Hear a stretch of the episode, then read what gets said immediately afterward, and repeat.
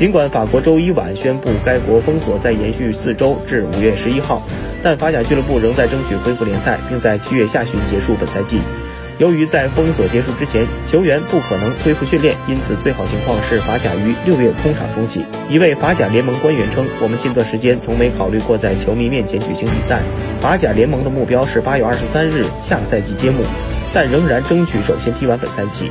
目前法甲还剩十轮比赛。”一位联盟官员表示：“最好情况是六月十七号重启，每周踢两场，直到七月二十五号。